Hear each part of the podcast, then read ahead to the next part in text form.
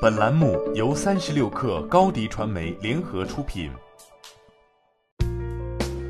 本文来自三十六克作者王玉婵。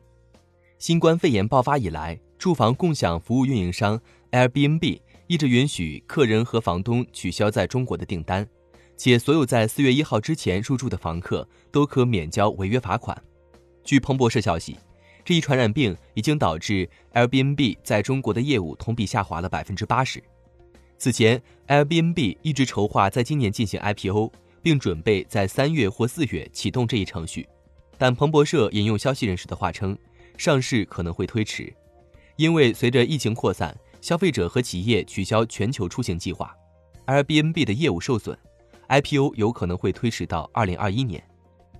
Airbnb 的上市本来是今年最令人期待的二级市场大事件之一，但即便该公司在此刻突然决定推迟 IPO，也不令人奇怪，因为成功首发的主要因素之一就是要拿出营收增长的证据，或者展示未来获利的潜力。但病毒让 Airbnb 很难展示出自己的实力。疫情对酒店业的冲击很明显，这让一些原本专注于扩张领域的企业回过头来更关心亏损数字了。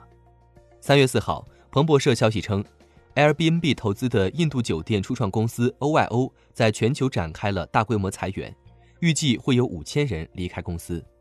在疫情最严重的中国，公司预计会裁掉三千人，这相当于原本六千名中国员工的一半。OYO CEO 利德斯阿加瓦尔称，公司在二零二零年的首要目标是在壮大业务的同时实现盈利，因此为了控制成本。OYO 的全球员工数量将减少约百分之十七，从一月份的三万人降低到二点五万人左右。与 Airbnb 一样，新冠肺炎导致 OYO 在中国的业务大受打击。原本 OYO 的计划是减少约百分之五的中国员工，但疫情爆发后，这个数字变成了百分之五十。彭博社称，在报道之前，OYO 在印度的一万名员工中，已经有约百分之十二被解雇。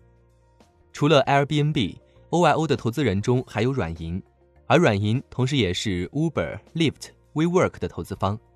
去年，Lyft 和 Uber 两大备受瞩目的独角兽公司在二级市场表现都不太好，他们的股价证明市场已经变得比前几年更加务实，更在意盈利数据而非宏伟蓝图。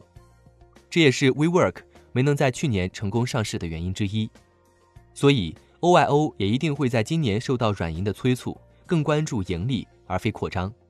迄今为止，软银愿景基金已向 OYO 投资了约十五亿美元，约合一百零四亿人民币。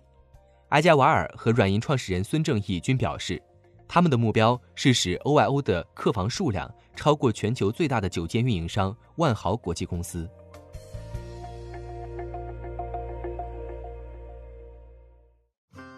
欢迎添加小小客微信，xs 三六 kr，加入三十六氪粉丝群。